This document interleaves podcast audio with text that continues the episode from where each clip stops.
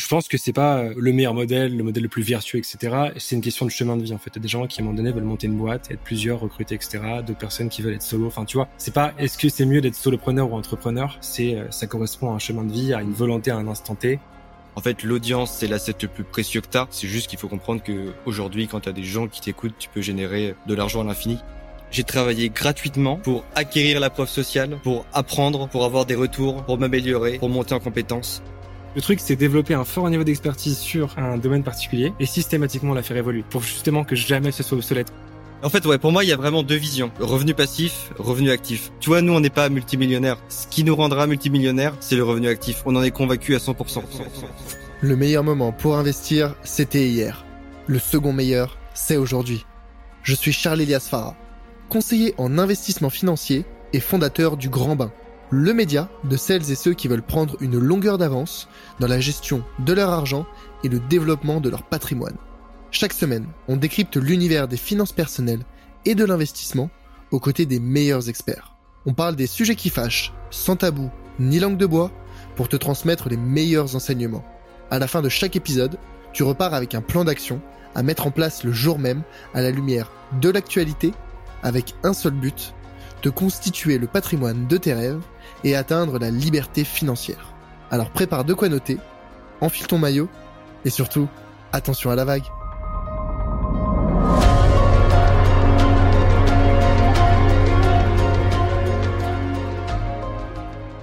on a parlé plein de choses euh, sur le sur le soloprenariat et justement pour des personnes qui voudraient se lancer mais qui se disent ouais bon bah c'est bien beau là on parle de coaching à une heure et machin mais vous concrètement Thomas et Maxime Rivol quand vous vous êtes lancé alors Maxime toi t'étais encore étudiant euh, en tout cas quand Thomas travaillait déjà de ce que je comprends quand vous vous êtes rejoint, donc on va peut-être légèrement occulter, pas les expériences, mais en tout cas euh, l'histoire, quand Thomas était chez Kimono, et enfin bref, ta, ta vie d'avant. Quand vous vous êtes lancé en tant que solopreneur à deux, comment est-ce que vous vous êtes lancé? Avec quel argent? Et surtout comment vous avez fait vos premiers euros?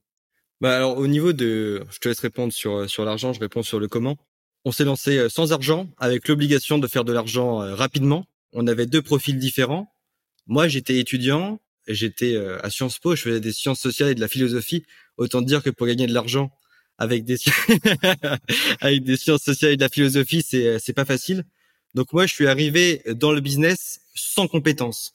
Moi, mon enjeu, quand je me suis lancé, j'avais 20 ans, c'était de trouver quelles compétences je pouvais vendre cher, quelles compétences je pouvais développer rapidement et quelles compétences j'allais avoir du plaisir à appliquer et à mettre en pratique pour mes clients. Thomas, c'était euh, différent parce qu'il avait eu bon, 10 ans d'expérience euh, entrepreneuriale et de sales et de manager et il avait des compétences hyper valuable. Et du coup, quand on s'est retrouvés tous les deux et qu'on a voulu euh, lancer un truc ensemble, pour de l'histoire, Thomas quitte son job, monte une nouvelle boîte qui a foiré à cause d'une histoire de législation moi, j'arrête mes études, on se retrouve tous les deux, on se dit faut qu'on monte un truc ensemble. Et il y avait euh, le skill le plus valuable qu'on avait à deux, c'était l'expertise de Thomas autour du sales et autour du closing, parce qu'il avait euh, closé plusieurs millions, parce qu'il avait formé des équipes de sales entières, et donc il avait des compétences hyper valuable. Et du coup, on a construit notre core business autour de euh, ce socle de compétences hyper fortes et hyper demandées. Et après, ce qui est assez drôle, c'est que comme on a bossé ensemble, moi, j'ai naturellement acquis des compétences complémentaires aux siennes. Et du coup, moi, je suis monté en compétences sur des sujets qui étaient complémentaires euh, à ce qu'il avait. Et finalement, on a, on, a, très bien bossé ensemble et euh, on a. On a C'était quoi ces compétences complémentaires? Alors, au tout début, il avait les compétences sales et moi, j'ai acquis toutes les compétences tech qui allaient à côté. Par exemple, quand on vendait des, des tunnels, euh, des funnels de vente, des automatisations, des pages de vente, je m'occupais de toute la partie tech. Et après, au fur et à mesure, bah, j'ai commencé à poster sur LinkedIn, à monter en compétences de fou sur la partie création de contenu, acquisition organique et tout. Et euh, voilà. En fait, nous, nous, on a une philosophie où on est en constant apprentissage euh, avec nos compétences. Nous, tous les ans, on vend les nouvelles choses qu'on a testées, les nouvelles compétences qu'on a apprises, les nouvelles méthodes euh, qu'on a mises en place pour nous et, pour nos clients. Donc, on est vraiment itératif quant à ces compétences. Donc moi, ça a commencé comme ça. Tom, lui, il avait déjà des compétences qui valaient très cher et qui vendaient déjà cher en tant que, que salarié mais c'est un game différent quand tu les vends en tant qu'entrepreneur. Et euh, bon, par rapport à l'argent, si tu veux, je peux te laisser. Euh... Bah ouais, mais pour l'argent, euh, alors on en parlait un peu tout à l'heure euh, en off, mais moi j'ai toujours une logique où en fait, euh, j'ai jamais investi, c'est-à-dire bourse, IMO, etc. machin, mm.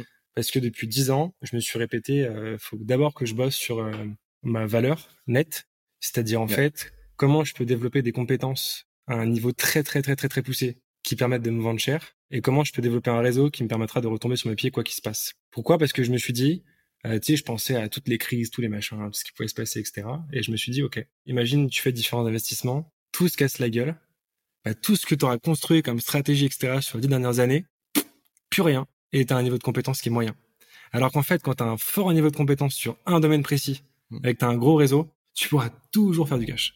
Et beaucoup de cash, tu vois. Ouais, alors j'entends maintenant, tu vois, tu peux dire bah si jamais euh, le, la compétence que, tu as développée, elle devient obsolète, pareil, tu as développé une compétence mais qui est useless. Ouais, je vois ce que tu veux dire. En fait, le truc, c'était de me dire, tu vois, c'est comment tu développes une compétence très forte et comment tu la mets à jour régulièrement, tu vois. Ouais, c'est et, ça. et Ok. surtout, mais après, bien évidemment, Mais moi, moi, ma stratégie en termes d'investissement, puisque là, on peut en parler, c'est le pire exemple ever. Pourquoi? Parce qu'en fait, Enfin, je pense pas que ce soit le pire. Si, je pense. En fait, je montais des boîtes, je dépensais beaucoup pour me former. Ensuite, après, soit la boîte se plantait, soit je prenais un peu de pognon. Tout le pognon, je le remettais all-in sur une autre boîte et sur d'autres formations, d'autres compétences, sur des calls avec des gars, des nanas qui me permettent de progresser, sur euh, du réseau, du machin, du truc. Et j'ai fait que ça. Et pendant très très très longtemps. Donc en fait, j'ai parfois très très très très bien gagné ma vie, mais systématiquement, je remettais tout. Et tu vois, le, le- le bon exemple de ça, c'est que du coup, bah, il y a deux ans et demi, quand je pars de chez Kimono, je pars pour monter notre boîte, qui était euh, une, des compléments alimentaires à base de protéines d'insectes, donc un truc un peu novateur. Ça devait être une belle start-up, justement, tu vois. Euh, et en fait, ça, enfin, je mets tout mon pognon dedans, etc., beaucoup de temps dedans. Et euh, finalement, ça se peut pas se lancer pour des raisons légales, tu vois, parce que post-Covid, interdiction d'introduction alimentaire d'insectes et tout, enfin, tu vois le game. Et du coup, là, je me dis, bon, bah, j'avais vraiment plus rien. Je crois qu'il me restait euh, 150 euros sur mon compte, tu vois, et il fallait que je gagne de l'argent parce que j'avais un loyer à payer à la fin du mois, tu vois. Et là, je me dis, bah, regarde, t'as des compétences, t'as du réseau, bah, c'est le moment de voir si la stratégie que tu mets en place depuis 10 piges, elle est viable ou pas. Mm, Et euh, mm, du coup, à l'époque, j'étais- j'avais un ancien compte LinkedIn que je me suis fait péter depuis. Et je fais un post sur LinkedIn en mode Hello la team, machin. Euh, je sors de euh, deux ans de directeur commercial chez Kimono et tout. J'ai formé pas mal d'équipes, etc. Euh, je vais lancer un accompagnement sales pour euh, les boîtes. Est-ce que ça vous chauffe? Juste un post LinkedIn. Et tu vois, on fait 54 CA ou 45K en une semaine dessus. Sur compétences plus réseau. Et là, je me dis, putain, ta stratégie elle était pas si conne. Tu vois, c'était peut-être pas si débile. Donc ça, c'était la première brique.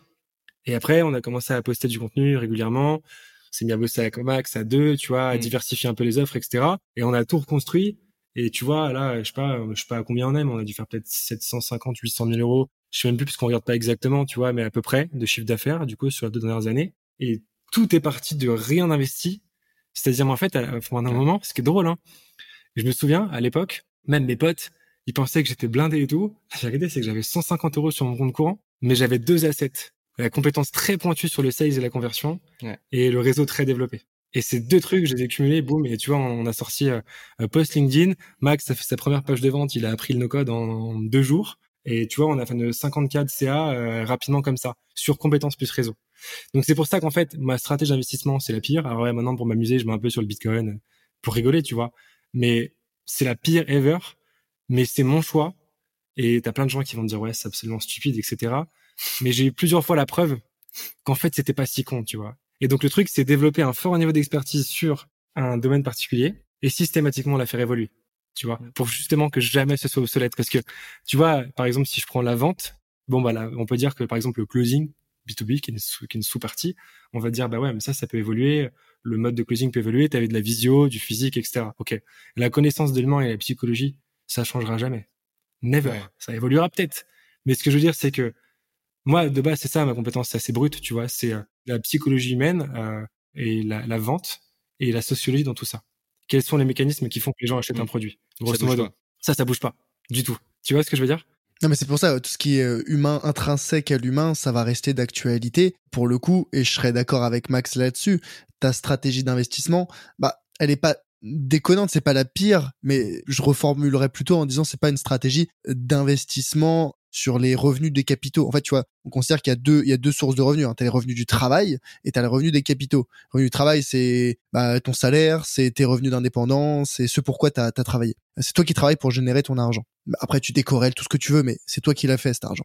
Et t'as les revenus des capitaux. Revenus des capitaux, c'est bah ton argent que t'as mis à travailler, exemple en investissant en bourse, en immobilier, peu importe, et qui génère des intérêts. Et donc ces intérêts-là, c'est les revenus des capitaux. Et donc habituellement, on considère que euh, l'investissement, l'objectif, c'est bah, de développer ses revenus des capitaux jusqu'à un point où tu atteins ce graal, avec beaucoup de guillemets, de l'indépendance financière, où tu plus besoin de travailler, ou en tout cas les revenus de tes capitaux te permettent de vivre confortablement. Donc ça, c'est un peu voilà la première approche. Et on dit du coup quand t'investis, bah ouais, euh, investis dans euh, l'immobilier, dans la bourse, dans plein de choses au début, j'étais vachement, tu vois, quand j'ai quitté mon, mon job de, de salarié, parce que j'étais passionné par les finances personnelles et l'investissement, je me suis dit, ah ouais, mais non, mais c'est ça le Graal, c'est mettre 100, 200, 500 euros par mois dans euh, des ETF, des machins, euh, et, et c'est comme ça que tu atteins la liberté financière. Et en fait, j'ai ouvert un peu mes chakras, euh, appelle ça comme tu veux, en me disant, ouais, mais investir dans toi, c'est autant ou presque plus valorisé, valorisant que d'investir dans euh, l'immobilier, les actions, les ETF, les machins.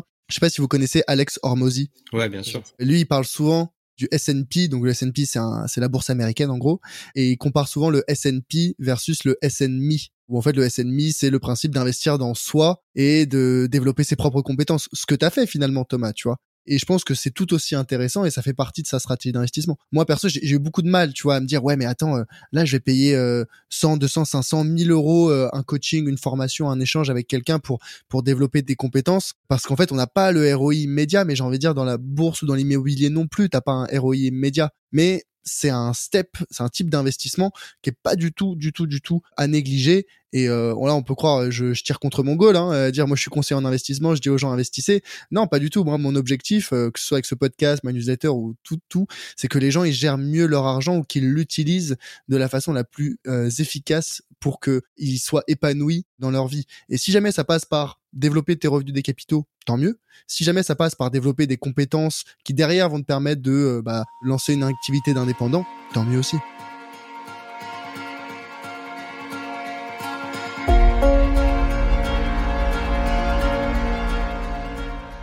Hello, c'est Charlie. Ce que tu viens d'écouter est un extrait de l'épisode complet que j'ai enregistré avec mon invité.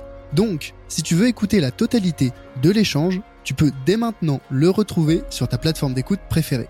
Au passage, pense à mettre 5 étoiles au podcast s'il te plaît. Ça compte énormément pour moi et ça m'aide à développer le podcast. Je te remercie d'avance et te dis à très vite pour un prochain épisode. A plus